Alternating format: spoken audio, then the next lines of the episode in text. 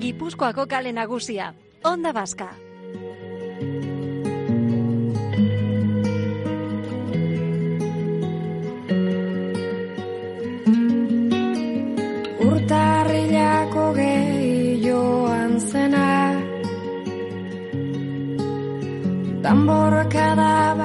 Esan bezala gure herri zerri honetan Donostia izango da protagonista. Gipuzkoako hiriburuak azken aldia honetan aldaketa eta neurri asko hartu behar izan ditu. Batetik, obra asko egiten ari direlako eta bestetik hiriko denda eta tabernak itxiak daudela tristura delako nagusi kaleetan. Atzerri abostak obe Hala ere aurrera begira jarri dira eta urkullok aurreratutako neurriek sentsazio positiboa utzi dute udalean eta espero dute baita ere ostalarien artean. Egia da 2008 garren urtea erronken urtea izan dela eta 2008 bat garrena antzera datorrela. Horresegatik, Gipuzkoako kale nagusian irien hor baino beto ezagutzen duenari galdetu nahi diogu Donostiaren egoerari buruz. Eta horretarako telefonoaren bestaldean Donostiako alkatea dugu, Eneko Goia. Eguerdion, Eneko? Bai, eguerdion. Lehenik eta behin eta gaurkotasunak agintzen duenez e, atzo jakin genuen zeintzuk ziren labitik ateratako neurri eta gomenduak beraz zein da zure iritzia? Bueno, nire iritzia bat egiten du neurri horiek hartzerakoan oinarri gisa erabile genuen e, txosten teknikoarekin, ez? Bertan jasotzen da, ba egia dela egoerak e, neurri batean pixka bat oberuntze egiten duela, baina ez gaude da ondo, eta beraz kontu zibiltzen jarraitu beharra daukagu da, horrek albidetzen du, bueno, malgutasun batzuk e, onartzea, baino funtsean oraindik ba, ba, mm, dauden mugak e, mantentzea, ez? Eta batez ere hiritarrei deialdi bat egitea ez ditzaten interpretatu malgutasun hauek, ba ez dakit, ez? Edo zertarako gauza bezala zeren arriskua hor dago eta inorrek ez dugu nahi ba, gauzak ondo ez egitearen ondorioz, ba, urtarrenetik aurrera berriro ere egoera txarrean e, egotea, virusa hor dago, arriskua hor jarraitzen du, eta hori kontutan hartu behar dugu.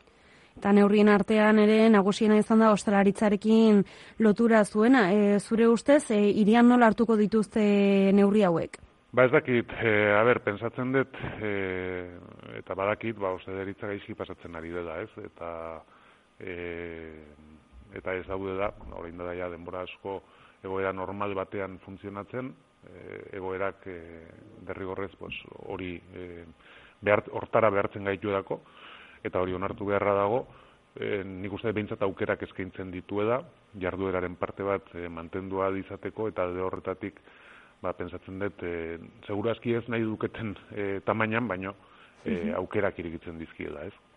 Gainera, e, zuek ireki zenuten e, laguntzak e, eskatzeko epea, hau da terrazen hobekuntzak egiteko, ez dakit jada jaso dituzuen e, eskaerarik? Bai, e, ontxe ez dakitzen maki zehatza, baina bai, e, badaude jadanik eskaera batzuk, ba, baldintza berrien arabera, e, terrazak ez zituztenak, terrazak e, eskatu dituzte, eta, bueno, ba, orain arte posible ziren egoerak ere mai gainean dauzkagu, eta saiatuko beradik eta azkarren horiek danak erantzuten. Bereziki alde zarrekoak ez, bertan berezitasunak zituztelako? Bai, baina ez bakarrik. E, alde zarrak dauzka berezitasunak eta zailtasun nabarmenak. Batez ere e, daukan espazio fisikoa mugatua delako. Eta horrek eskaintzen ditu aukera batzuk, baina mugatuak dira, hori onartu beharra dago, ez?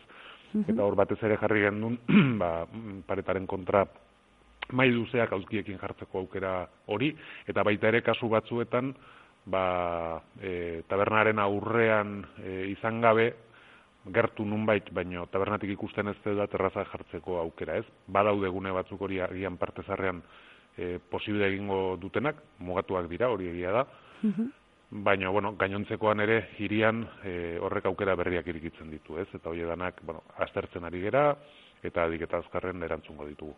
Hain zuzen ere, irian mila laureun tabernatik sortzirunek bakarrikan bakatelako terraza. Bai, hori da. Eh? Orduan, aurrekoan, e, e, etzan ireki terraza eskatzeko e, aukera, baina oraingoan ez zutenek eskatua izango dute.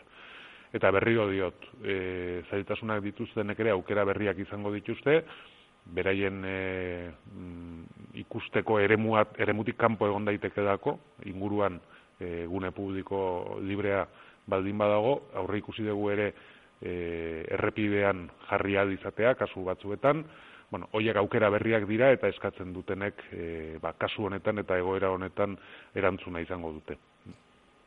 Donostia atera berri dagune gorri horretik eta oraindik justu justu dabilez larri ordunez dakit arriskutsua izango den larun bat honetan tabernak ja irikitzea.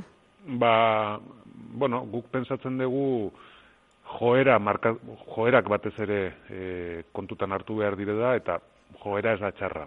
Egia da eta zuk diozun bezala orain dela bi, egun irten ginen ere mugorritik, baina espero dugu aste honetan zehar e, urruntzen joatea ere mugorri gorri horretatik. E, berriro diot mm, horrek ez du esan nahi da zei ibili gaitezkenik e, jarri ditugun baldintzak bete egin behar dira, bai e, barrukaldeetan dauzkagun aforo gehiengoak eta baita ere segurtasun neurri guzti horiek, nik espero detori horreda izatea, badakit ostederien partetik horreda izango dela, espero mm -hmm. detena da erabiltzaileen aldetik. E, horreda izatea eta horren arabera egongo da e, kontua ez da.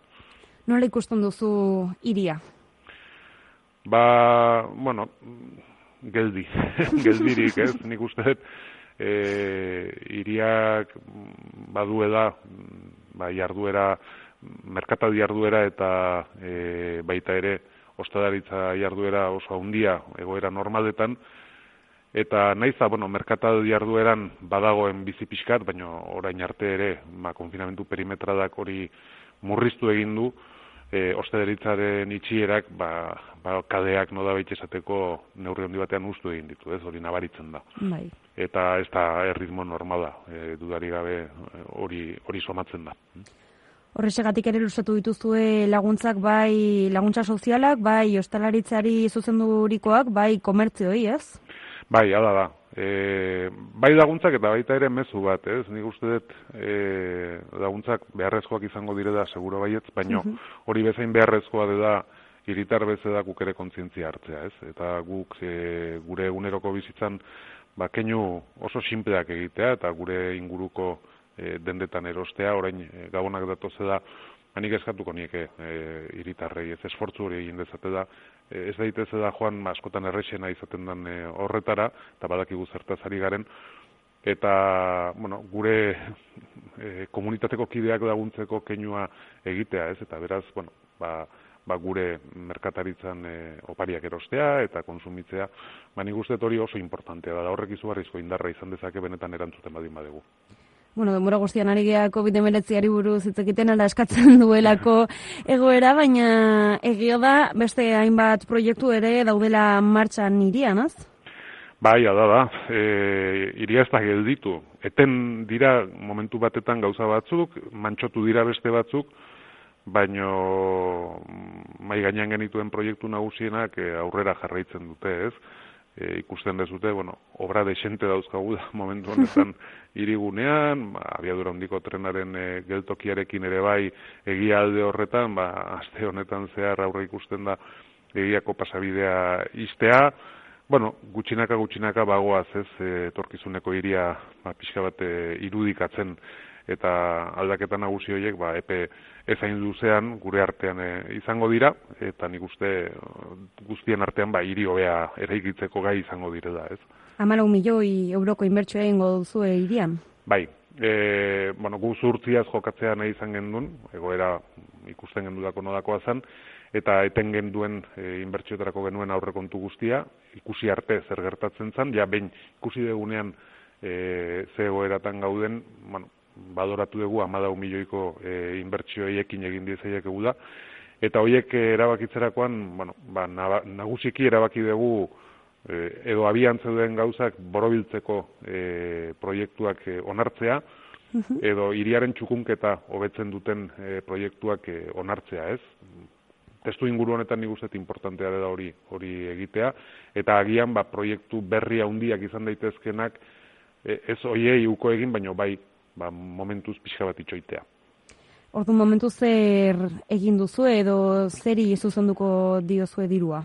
Ba, dibidez, txominenearekin jarraitzeko artedeku e, plazari zegokion partida e, altxatu egin dugu, uh egin beharreko inbertsioak egin daitezen, edo altzako kiroldegian e, kanpokaldean urbanizazio berria egiteko e, proiektu ere onartu dugu, e, bueno, ba, altzako kiroldegia egiten danean baita ere ingurua behar dan moduan gelditu dadin, bueno, hain famatua den kontxako bidegorri hori ere, bai. ba, borobiltzea gustatuko ditzai guke, e, ikasketen plaza amaran, mm, ba, aspalditik danean e, genuen proiektu bat zen, oso egoera txarrean dagoen plaza bat da, hori e, birmoldatzeko inbertsio ere onartu dugu, mantenuan hainbat gauza e, bueno, onartu ditugu, ba, bai pintaketak edo bai mm, aurren e, jodasen konponketak eta horredakoak, horiek ere dirua e, eskatzen dute, eta nik uste beharrezkoa dela horiek txukun mantentzea, horredako gauzak e, onartu ditugu, ez, gutxi gora bera amadau milioien artean.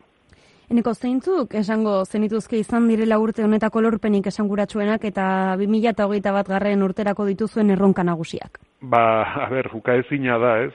E, orain da egun gutxi e, izan genuen berri hori dada, seguru aski 2008 garren urte madarikatu honek eman digun pozik handiena kuarte den gaien ingurukoa, bai. hain zuzen ere, ez da?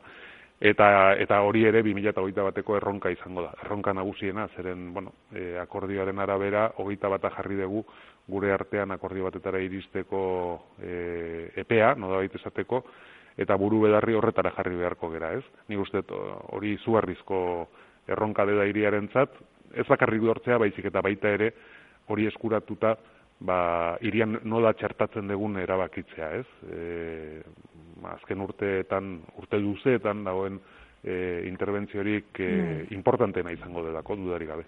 Mila zazpireun etxe bizitza atera nahi dituzu ebertan, ez? Bueno, hori da gure asmoa, eta gainera horietatik adik eta gehien e, babes ofiziadekoak izatea gustatuko ditzaiguke. Badakigu dako, iriak duena arazo handienetariko bat, hain zuzen ere, etxe bizitza eskuratzearen gaia dela, eta bereziki gazteen artean.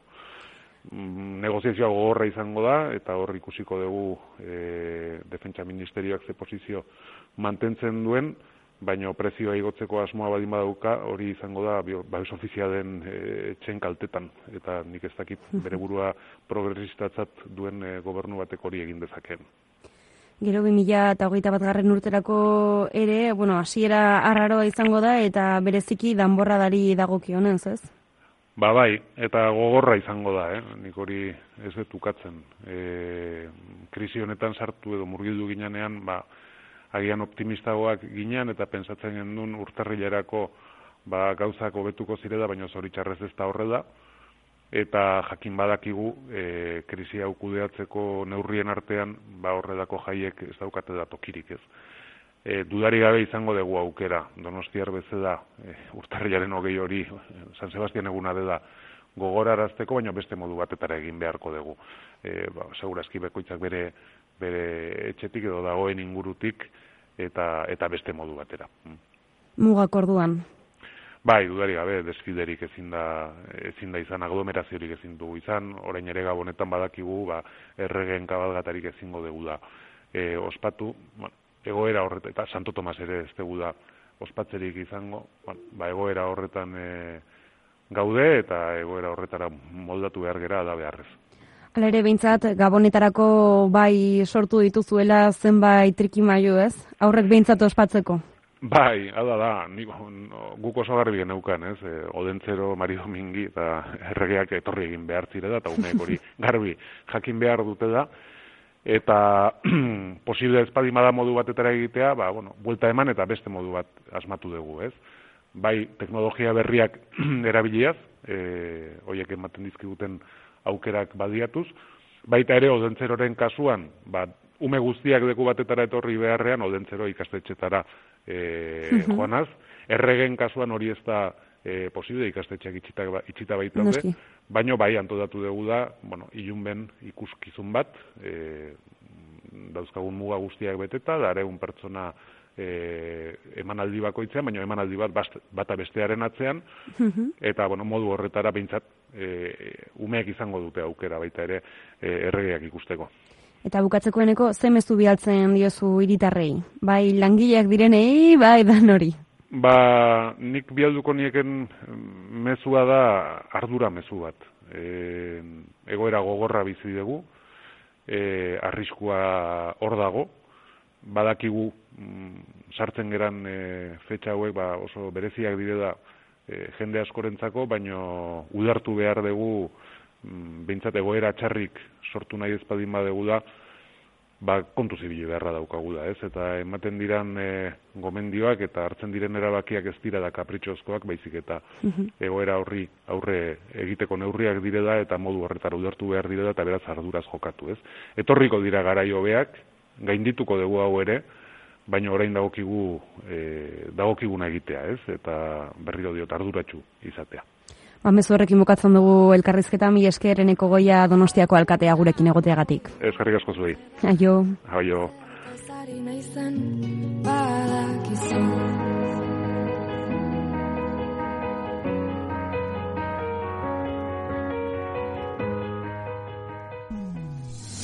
Onda Vasca, la radio que cuenta.